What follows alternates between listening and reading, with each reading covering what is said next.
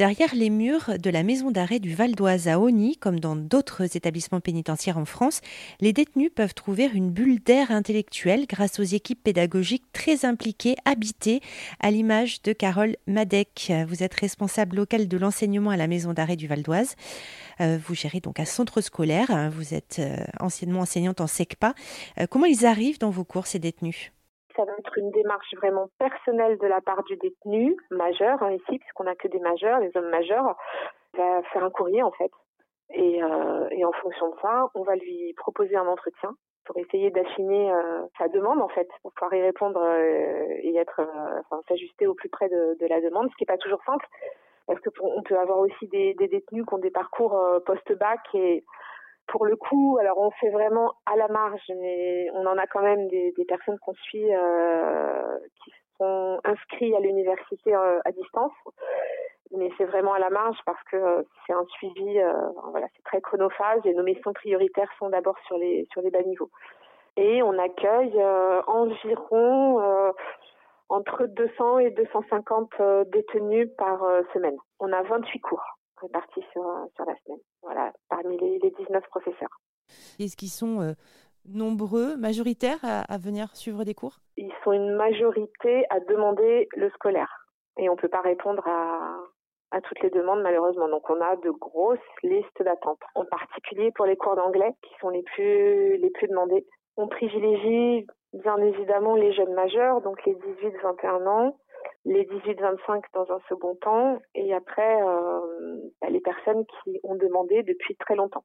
Pour le coup, ça donne des groupes classes euh, hétérogènes et c'est super intéressant parce qu'ils sont souvent multi-âges avec une majorité de, jeunes malgré tout, mais quand même on a euh, on a des détenus qui vont avoir entre 30 et voilà 60 ans et c'est super intéressant parce que ça donne des profils de classe euh, hétérogènes au niveau de l'âge, euh, de la culture, de l'histoire de vie et, et, ça compte ça dans un dans un groupe classe. Du coup, vu que c'est très demandé, ça doit être euh, très sérieux, très assidus alors?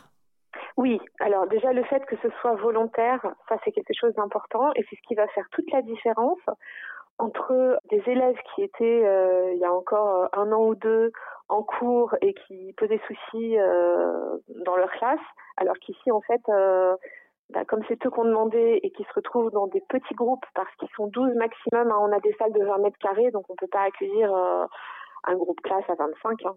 Et du coup, euh, oui, le fait que ce soit une démarche volontaire, ça change complètement la donne. On n'a aucun souci de discipline. C'est juste extraordinaire en fait de faire cours en, en milieu carcéral parce que euh, c'est beaucoup plus facile entre guillemets au niveau des, des interactions. Euh, D'une part, il y a beaucoup beaucoup de respect euh, bah, déjà entre eux, ça se passe très très bien. Mais alors vis-à-vis -vis des professeurs, euh, ça ne dérape jamais. On propose nos listes à la pénitentiaire qui valident ou pas qui vérifie euh, qu'il n'y ait pas euh, des détenus à ne pas mettre ensemble, qui sont par exemple dans la même affaire, des choses comme ça. Mais une fois qu'on a la validation de l'administration pénitentiaire, on peut les inscrire. Et, là, pour le coup, le fait que ce soit volontaire, euh, bah, ils sont euh, ils sont vraiment euh, très très actifs en classe. Et ça se passe vraiment très très bien. Le cadre scolaire fait que on est moins dans pour eux dans un cadre pénitentiaire et du coup euh, ils n'ont pas le même euh, rapport avec nous qu'avec les surveillants euh, qui sont en tenue c'est plus compliqué pour eux semble-t-il et j'imagine qu'ils ils savent aussi que vous vous venez pour la bonne cause aussi oui, je pense qu'on est tout de suite euh, étiqueté. Euh, bah oui, on est éducation nationale, donc euh, avec aussi tout ce que ça peut représenter, parce que bon, même si on a qui demandent euh, le scolaire, donc forcément c'est une démarche volontaire, quand même parfois faut aussi en parler, mais c'est super intéressant et, on travaille avec. Certains le demandent parce que au bout de trois mois, ça va compter pour les RPS, pour les remises de peine. Et, ceux qui demandent du coup euh, pas forcément pour la bonne raison, même si c'en est une aussi, hein, de, que ce soit pris en compte dans leur dans leur dossier pénal, et, et qui viennent du coup pas tellement pour euh, continuer de garder leur niveau ou pour avoir une source de respiration intellectuelle, bah, finalement ceux-là, bon, on les repère assez vite. C'est, c'est tout l'enjeu et tout le défi de travailler avec eux et de faire bouger un peu les lignes. Vous parlez de respiration intellectuelle, outre l'apprentissage pur, qu'est-ce que ça leur apporte? Les retours, c'est la bulle d'air. Ça nous permet de réfléchir, d'avoir accès à, des réflexions euh, qu'on n'a pas forcément quand on est en détention, parce que bah, déjà on est enfermé 22 euh, heures sur 24. Hein. Ils ont deux heures de promenade par jour, avec un co-détenu qui n'est pas forcément choisi, qui peut allumer la télé euh, presque H24. Donc en termes d'échanges, d'échanges intéressants, c'est pas toujours le cas. Et le fait de se retrouver ici avec des thématiques intéressantes, parce que des ateliers philo, on en a deux cette année avec une prof extraordinaire. Elle aborde des thématiques euh, qui les concernent. C'est-à-dire qu'elle va partir de supports euh, pédagogiques euh, de type euh, texte vraiment de, de philosophes, d'auteurs, enfin, de littérature pure, qu'ils n'auraient peut-être pas compris sans l'explication du groupe et le travail d'échange, le travail intellectuel justement, dans un premier temps, pour en tirer bah, toute la problématique et ensuite passer au débat, à l'échange avec ce qui fait sens pour eux entre cet auteur et ce qu'ils vivent et qui ils sont et leur parcours et nos chemins de vie parce que ça fait écho à tout le monde c'est ce qui est magique avec la avec la littérature. Là on est vraiment dans, dans des moments oui de respiration euh, intellectuelle. Et pour tout le monde pour le prof aussi parce que c'est euh, c'est très enrichissant aussi pour un professeur de travailler comme ça. C'est une co-construction en fait on réfléchit ensemble à une problématique. Et du coup, euh, ouais, il y a plein de vrais sujets qui sont abordés. Sinon, ils accrocheraient pas de toute façon. Ça les fait avancer? Vous, vous, sentez qu'il y a quelque chose qui, qui se produit? C'est extraordinaire ce qu'on peut voir euh, sur une année, sur deux années euh, consécutives avec des élèves qu'on peut suivre. Mais c'est juste extraordinaire. Les lignes bougent pour certains, mais c'est beau.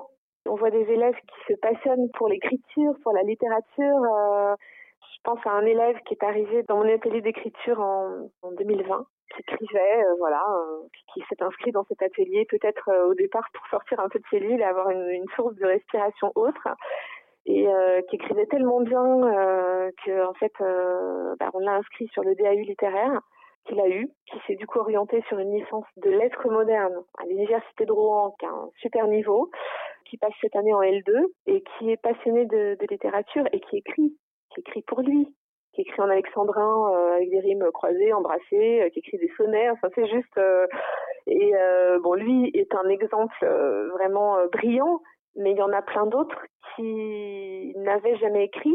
Et le fait de venir chaque semaine aux ateliers d'écriture, parce qu'on en a plusieurs, on, est pas mal branché littérature hein, avec l'équipe de profs, et qui se, se, prêtent au jeu et, qui nous disent mais, mais, ça fait un bien fou en fait, c'est génial d'écrire. Et combien, dans ceux qui sortent, lorsqu'ils nous disent au revoir, ils nous disent, mais en fait, mais moi, je vais continuer d'écrire. C'est extraordinaire, en fait. Euh, Carole Madec, responsable de l'enseignement à la maison d'arrêt du Val d'Oise à Oni. Pour aller plus loin, rendez-vous sur notre site erzen.fr.